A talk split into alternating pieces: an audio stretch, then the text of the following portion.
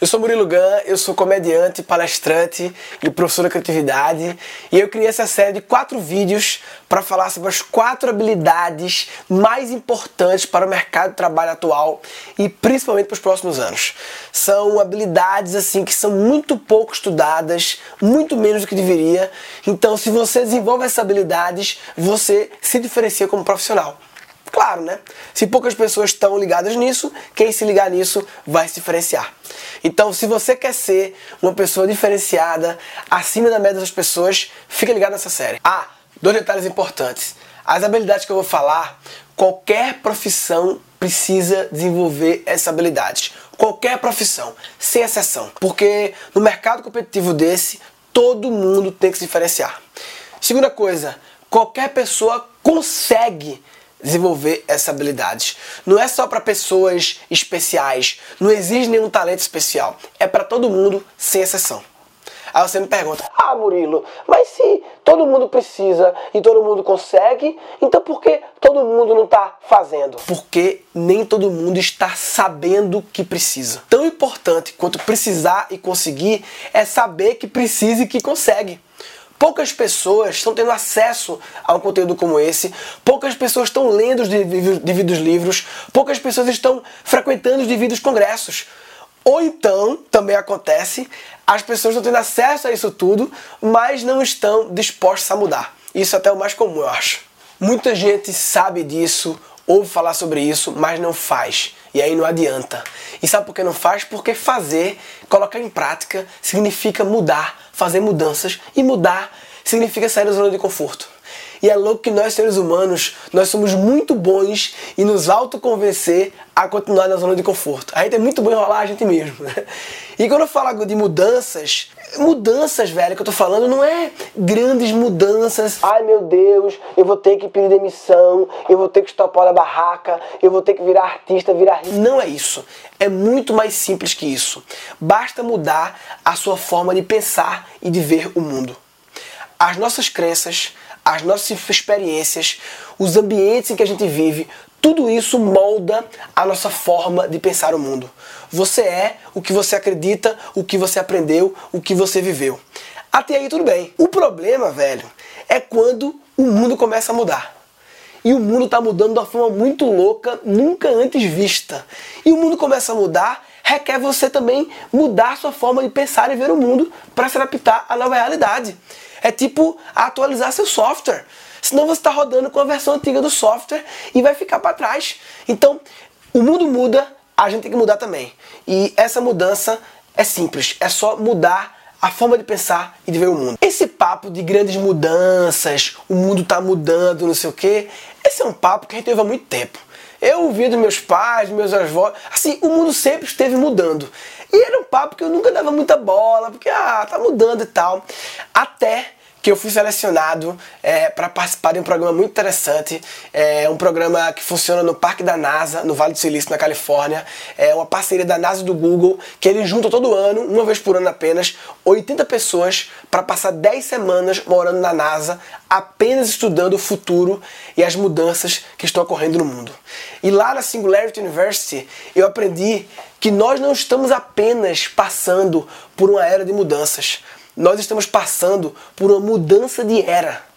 Mudança de era, velho. Já parou pra pensar nisso? Que é uma mudança de era. Tipo assim, na história do mundo teve assim, era agrícola, era industrial, a era digital que estamos vivendo agora, só que a era digital tá acabando. Peraí, Murilo, como assim tá encerrando? A era digital tá bem no ápice dela. Olha, a maioria das pessoas só percebe uma mudança de era depois que a mudança ocorre, quando já entra em livro de história. Porque é muito difícil perceber uma mudança acontecendo.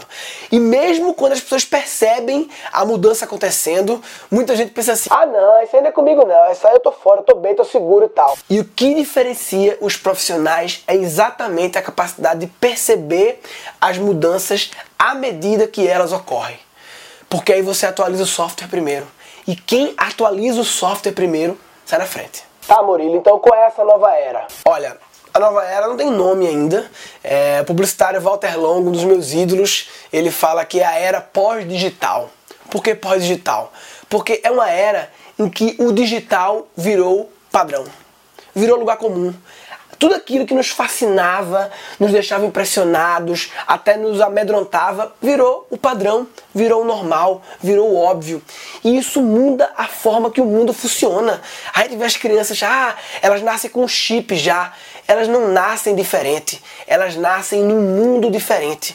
E assim que elas nascem, elas ganham esse chip porque esse é o padrão do mundo novo que elas estão entrando. A gente vê, eu já vi criança mexendo em revista, revista normal, tentando dar zoom. Por quê? Porque esse é o padrão novo dela. Os padrões estão mudando, o mundo está mudando. A tecnologia digital, esse negócio impressionante, está cada vez mais onipresente, faz parte do dia a dia. E isso transforma o mercado e traz novos desafios para todo mundo. Todo mundo, velho. Todas as profissões não tem exceção. As pessoas adoram inventar desculpas para dizer que a profissão delas não tá, não tá nesse rol. Ah, não, a minha eu tô tranquila, porque o meu não sei o que. Não tem, cara. Pode ser advogado, médico, professor, jornalista, engenheiro. Todo mundo tem que atualizar o software. Todo mundo tem que mudar a forma de pensar e ver o mundo, e é isso que eu venho trabalhando como professor nos últimos anos. O Murilo nos ensina a pensar totalmente diferente da maioria. É uma coisa assim fora do normal. Abrir a sua visão de mundo e você não vai conseguir nunca mais olhar as coisas da mesma maneira. Me deu um, um óculos é, para enxergar a vida um pouco diferente do que eu via antes. Ele te faz pensar de uma forma diferente, abre sua mente. E passei a ter um olhar mais crítico, a questionar mais as coisas e, consequentemente, ter ideias diferentes. Então vamos lá quatro habilidades mais importantes para o mercado de trabalho atual e para os próximos anos. Eu queria dividir isso em duas partes. Né? É, primeiro, vou falar sobre o mercado de trabalho do futuro e depois vou falar sobre as quatro habilidades que vão ser as mais importantes. E eu queria te pedir, a partir de agora, para concentrar aqui eu digo concentrar, tipo, desliga o Spotify, desliga a TV, fecha a janela do Xvideos e tal. Foca nessa conversa aqui, porque eu acho que você já percebeu que isso aqui é um papo importante. Antes de tudo, eu acho que eu preciso explicar por que eu tô falando sobre esses assuntos. Esse papo de habilidades futuras, essa história da NASA e tal. É, eu acho que a maioria das pessoas me conhece como comediante, né? Me conhece das pegadinhas que eu fazia no SBT, lá no Amigos da Onça. É, ou então me conhece do programa que eu fazia no Comedy Central, República do Stand Up. Talvez também pode me conhecer de, de, show lá, de teatro no Netflix, tem meu show também lá. Ou então do vídeos no YouTube, tem o vídeo do estagiário, que é um vídeo clássico meu e tal. Só que eu comecei a fazer humor em 2006, faz quase 10 anos. Só que antes de fazer humor, eu já tinha 10 anos de outra profissão. Em 96, 95, 96, eu era adolescente, eu comecei a trabalhar com internet. A internet estava começando no Brasil e eu criei um site bem simples na época, mas que ganhou o prêmio duas vezes melhor site pessoal do Brasil. Inclusive eu fui entrevistado no Jô Soares para falar desse site, foi muito interessante. Aqui na internet, eu vou começar com Murilo Gan Araújo. É pra cá. Eu sei que surge a curiosidade de saber o que tinha de especial no meu site, né? Você, olha, você teve aqui, você tinha 13 anos. 13 anos, foi. Né? E o que, que tinha de tão especial no teu site com 13 Na anos? verdade, meu site era um portal de entretenimento, né? Site pornô. Assim, assim eu, com 13 anos? É, eu escaneava as fotos da Playboy. E na época a Playboy não tinha site. Então assim, se quer Playboy, vem comigo, papai, sabe? Eu concentrava a Playboy no Brasil no meu site. Era isso que tinha de tão especial no meu site, Playboy da Carla Pérez, é isso. E eu comecei muito cedo uma carreira de empreendedor. Eu montei uma empresa para fazer site, uma das primeiras de Pernambuco. Murilo Gana Araújo tem 16 anos e já é empresário. É, eu também criei o primeiro site para você pedir comida via internet, sabe? Comida delivery. Na época, os restaurantes não tinham internet e o pedido ia via pager bip, faz tempo. Como bom apreciador de comida e sem querer perder tempo, Murilo Gan Araújo criou um site em causa própria, mas como ele, 350 pessoas já estão cadastradas no Peça Comida. Na época eu percebi que tinha uma grande mudança ocorrendo no mundo, que no caso era o início da era digital. E eu tratei de logo atualizar meu software para essa nova era. E além disso, eu resolvi dar aulas e palestras para ajudar as pessoas a atualizar o software delas. Ele ainda tem espinhas no rosto, mas quando ele fala, merece o respeito e a atenção dos mais experientes aos mais tenros da plateia. Ele é Murilo Gan Araújo, um jovem de apenas 16 anos. Com 17 anos, eu cheguei a captar um milhão de reais de investidores, não para mim, tá? Para meus projetos de internet. Só que em 2000 a internet quebrou e a minha empresa quebrou junto com a internet. E aí eu fiz faculdade de administração de empresas. Na faculdade eu montei outra produtora de sites que acabou virando meu negócio durante a faculdade inteira e durante o MBA que eu fiz depois. Então, durante meio que sete anos da minha vida, a minha rotina foi simples. Eu tinha uma empresa pequena, recebia lá um prolabório ali honesto, a empresa crescia devagarzinho e eu tinha aquela rotina lá de funcionário, cliente, prazo, sócios e briefing, blá blá blá blá blá blá. Só que em certo momento eu comecei a perceber que eu estava vivendo uma vida em loop, uma vida repetitiva, uma vida que era todo dia a mesma coisa e tal. E eu comecei a filosofar, caralho, será que vai ser assim? Será que eu vou gastar a minha única vida num loop infinito, né? É, será que eu não posso fazer algo mais legal da minha vida, entendeu? Já que é a única que eu tenho. E eu percebi claramente que eu estava com um problema quando eu fui diagnosticado em 2006 com a síndrome da vinheta do Fantástico que é quando você ouve aquela vinheta do Fantástico. E você começa a ficar desesperado e sofrendo, porque vai começar mais uma semana na sua vida. E eu fico pensando que eu não quero sofrer isso perto da minha vida. Eu não quero sofrer da síndrome da vinheta do Fantástico até aposentar e aí só assim vou estar livre. Eu quero mudar logo, mudar já. E o fato que mudou a minha vida foi que eu fui eleito para ser o orador da turma da minha faculdade de administração. Não porque eu era engraçado, porque eu não era engraçado, eu era só empresário. Eu era o cara desenrolado, amigo da galera, fazia os eventos, sei o que e tal. Me chamaram para ser orador e eu pensei, poxa, para ser orador tem que ser engraçado. Um discurso engraçado, né? E eu comecei a estudar por que as pessoas riem um assunto incrível. Por que as pessoas riem? Estudei e tal, fiz um discurso, apresentei junto com meu colega João Carlos e foi muito engraçado. As pessoas se divertiram e aquilo mudou a minha vida, porque eu descobri um novo tesão que eu tinha, o tesão de falar as coisas que eu penso e ver as pessoas reagindo, se divertindo. E quando acabou a colação de grau, meus colegas saíram. Agora eu sou administrador. E eu saí. Agora eu sou comediante, né? Como disse João Carlos no discurso, sucesso é o encontro da competência com a oportunidade. O sucesso é o encontro da competência com a oportunidade. Pois eu tinha acabado de descobrir que eu poderia desenvolver a competência da comédia e tinha uma oportunidade. O stand-up comedy estava começando no Brasil e foi assim que comecei na comédia. Murilo Gun. Murilo Gun. Murilo Gun. Murilo Gun. Entra Murilo, hein? Murilo Gun. O Murilo, ele é um, como é que eu posso dizer? Ele é um visionário é, trazendo uh, talentos do humor pra cá. E o pessoal, na verdade, já tá bastante acostumado aqui em Recife por causa do Murilo Gun, que tem uma noite aqui em Recife muito bacana. Muito bacana estar tá aqui na praça, né? Ele tá ali pra casa, ele estudou pra isso. Ele se esforçou, né, velho? Bem, na comédia eu fiz um monte de coisa. Muitos programas de televisão, viajei o Brasil inteiro, tive uma carreira muito divertida e até hoje faço show aqui em São Paulo, toda sexta-feira no Hotel Renascença com comédia ao vivo. Só que em certo momento eu percebi que o humor poderia ser mais útil do que eu estava utilizando ele. O humor seria mais útil se ele fosse utilizado como uma ferramenta para entregar conteúdo. Ou seja, não humor como produto final que eu entrego, e sim como um humor como um meio para entregar educação. E eu comecei a fazer palestras divertidas, eventos TED no Brasil, palestras para muitas empresas e novamente mudei a minha vida. Como é que surgiu a NASA nessa história toda? Olha, eu nunca fui muito de pensar no futuro além tipo do próximo ano. Só que eu gosto muito de ler, como dá pra ver aqui, e aí eu li esse livro aqui, velho. Nem tem lançado no Brasil ainda, Abundância. É, é, um livro que fala sobre o futuro numa visão, numa visão otimista.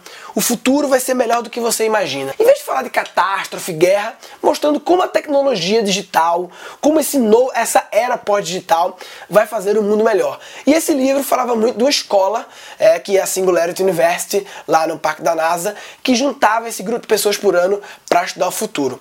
A princípio eu achei demais para mim. Só que eu sou abusado, gosto de pensar grande. Eu pensei, pô, quem sabe, né? Eu sou empreendedor, tive empresa, trabalhei em tecnologia, sou comediante, é meio sexy, resolvi aplicar, né? O máximo que eu posso eu não. Fiz uma aplicação legal, apliquei e os trouxas me aceitaram. E aí eu tive essa experiência incrível lá, 10 semanas morando com essa galera do mundo todo. Lá aprendi muita coisa, aprendi inglês, porque na verdade eu, meu inglês era péssimo, meu inglês era nível Fisk, né? Eu aprendi vendo seriado na televisão. Para mim foi um grande desconforto ir para esse lugar lá sem nem falar o idioma direito, eu era o que pior falava. No final das contas, tudo certo. É, foi uma experiência incrível. Eu montei uma empresa lá, é, legalmente montei, chegou a registrar uma patente. A gente criou uma inteligência artificial para aparelhos auditivos para idosos. Nós ganhamos o campeonato interno lá, o Startup Week do melhor projeto. E eu fui eleito orador da turma e fiz um discurso histórico lá no Computer History Museum, o grande palco do Vale do Silício, para mais de 500 pessoas. Foi do caralho.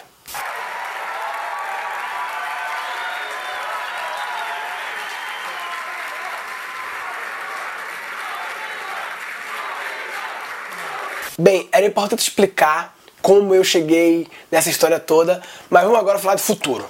Seguinte, lá na Singularity, os assuntos mais falados era como a inteligência artificial e a robótica vão impactar no mercado de trabalho. Eu sei que quando falo em robótica, inteligência artificial, parece ficção científica, viagem, mas não é.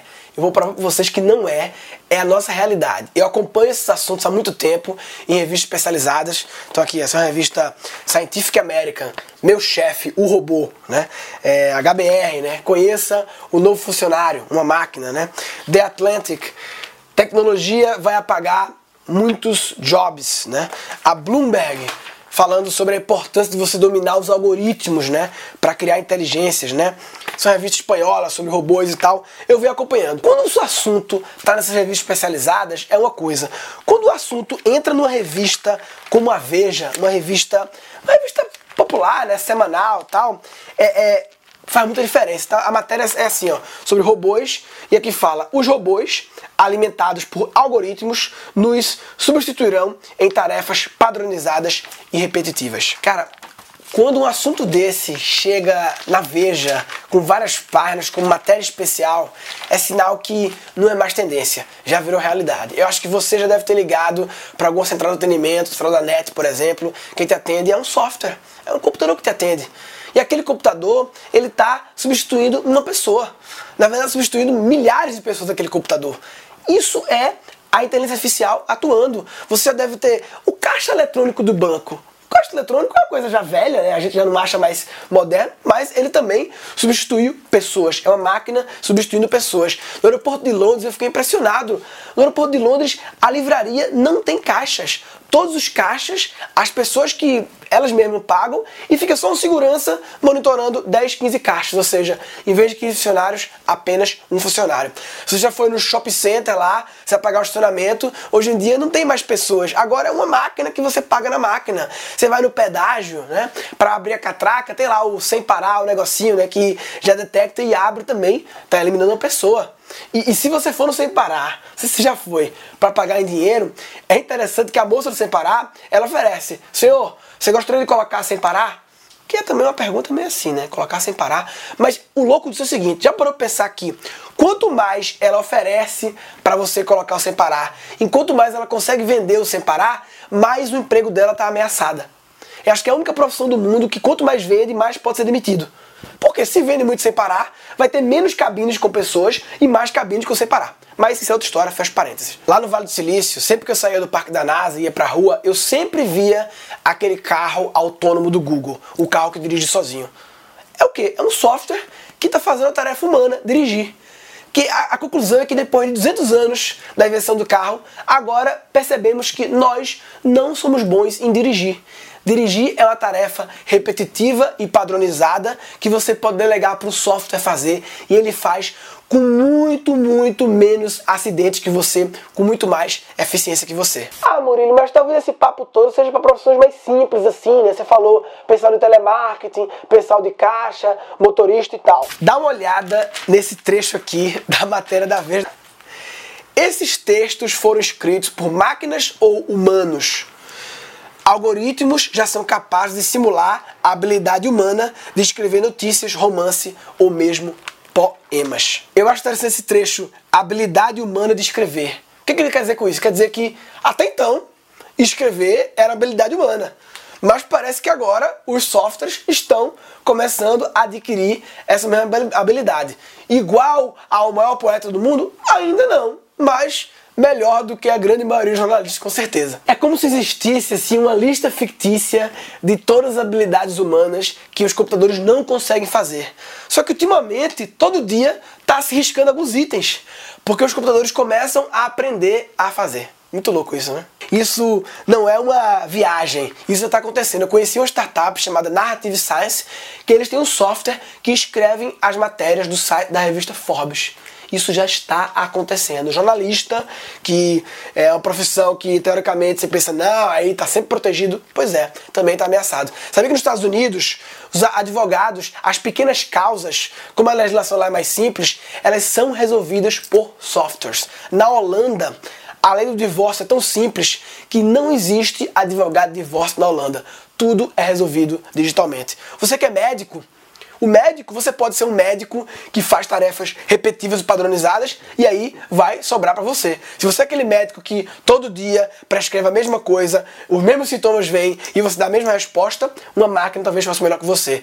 A IBM tem um projeto que a ideia é um banco de dados para catalogar todo o conhecimento da medicina, com todos os laudos, papers, estudos, pesquisas, num grande banco de dados e dar um supercomputador para acessar, processar esse banco de dados. E aí você pode talvez o médico mais eficiente do mundo para diagnosticar qualquer coisa. Inclusive a mesma máquina que ganhou do jogo de xadrez, lembra? Foi o Deep Blue, a máquina que ganhou do Kasparov, o maior jogador de xadrez do mundo. E essa agora é a evolução do Deep Blue, que é o Watson, mas essa história longa, fecha esse parênteses aí. Bem, faz muito tempo que eu sei dessa tendência da, das máquinas e da tecnologia substituir algumas atividades humanas e tal. O que eu não sabia é a velocidade com que isso está acontecendo. Lá na Singularity, o gráfico que a gente mais via era o gráfico da curva linear versus a curva exponencial. O que quer dizer isso? Lembra da escola PA e PG?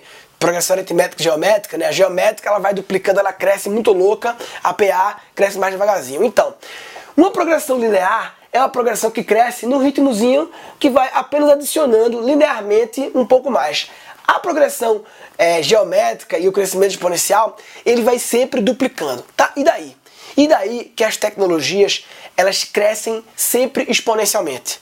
É a lei de Moore, criada já há décadas já, né? A cada 18 meses, a tecnologia ela duplica a performance e reduz o custo pela metade, ou seja, é um crescimento exponencial.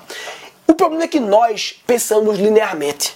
Quando a gente vai prever o futuro, a gente pensa assim, a gente olha para o histórico do passado, tenta lembrar qual é o ritmo de crescimento daquela coisa e a gente projeta para o futuro naquele mesmo ritmo de crescimento linear.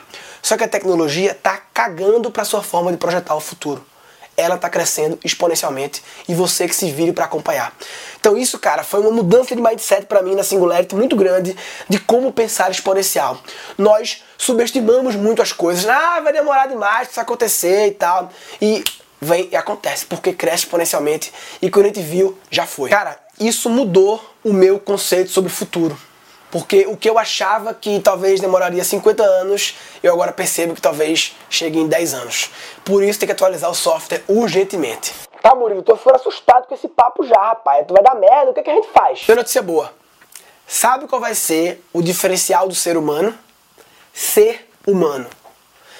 As habilidades que são intrinsecamente e unicamente humanas é o que vai diferenciar a gente dos não humanos as máquinas, os softwares e por aí vai.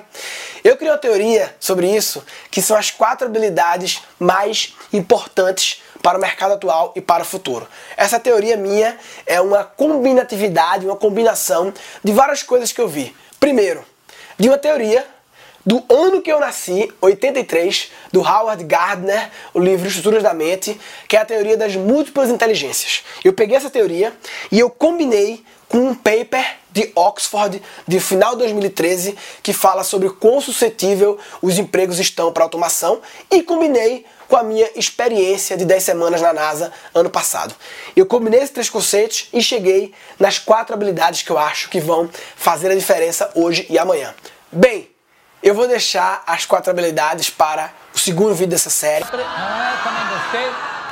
Olha, eu aposto que quando você ouviu falar que era quatro vídeos e quatro habilidades, você imaginou que ia ser uma habilidade por vídeo, então você só iria saber as quatro habilidades no último vídeo, e agora você vai saber as quatro habilidades no segundo vídeo, então você está em vantagem, velho. Outra coisa, é legal porque cria esse clima de suspense pro próximo capítulo. Oi, oi, oi, oi, oi, oi, oi, vem pra quebrar com tudo.